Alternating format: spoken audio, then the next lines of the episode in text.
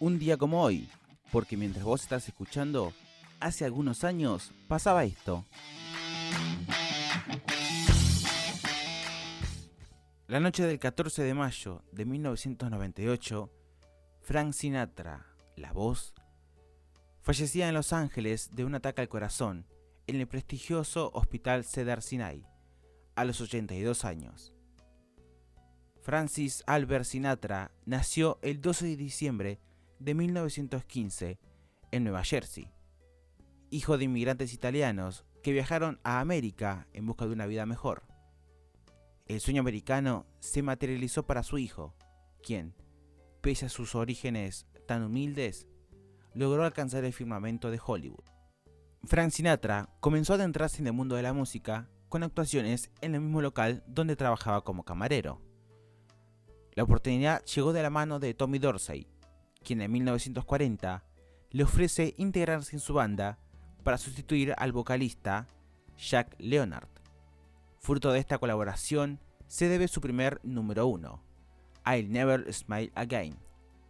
Sinatra pronto quiso volar solo y tras grabar un disco en solitario, rescindió su contrato y esto hizo que la relación laboral no fuera fácil de romper, ya que se comenta que Dorsey recurrió a ayuda de la mafia para presionarle.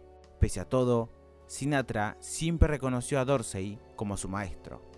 De él aprendió el fraseo y cómo manejarse en los negocios. En 1943, Sinatra fichó por Columbia Records para posteriormente firmar con Capitol, con la que grabó 17 álbumes. Fue su época dorada, durante la que comenzó a experimentar con la voz, hasta lograr ese estilo que le hizo tan especial y que le convirtió en el croner por excelencia. Con una voz cercana a la de un barítono, Sinatra llevaba el fraseo a un segundo plano. Jugaba con las pausas y conseguía transmitir sentimientos incluso a aquellos que no entendían sus letras en inglés. Antes que Elvis, antes que los Beatles, Frank Sinatra fue pionero en el fenómeno fan. Con él llegaron las primeras explosiones de histeria, las persecuciones y los llantos de quinceañeras y los clubes de fans.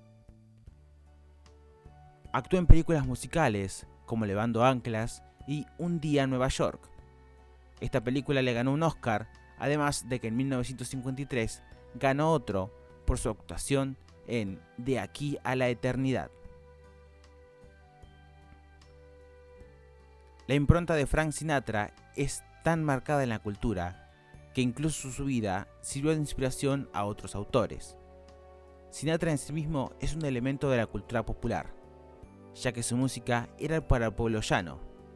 Además, su vida inspiró al escritor estadounidense Mario Puzo para crear al personaje Johnny Fontaine para su novela El Padrino. Dicho personaje guarda ciertos paralelismos con Sinatra, incluso en su supuesta relación con la Cosa Nostra americana. El crítico estadounidense Robert Christgau se refirió a Sinatra como el mejor cantante del siglo XX. Su popularidad solamente es comparable con Elvis, Bing Crosby, los Beatles y Michael Jackson.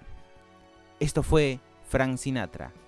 Esto es simplemente la voz.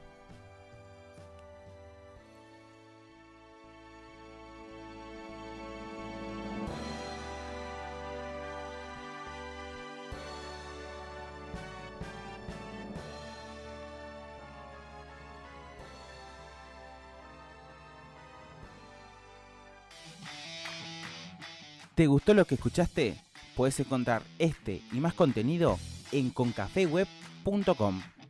Y también nos puedes seguir en Instagram, un día como hoy, 20-21.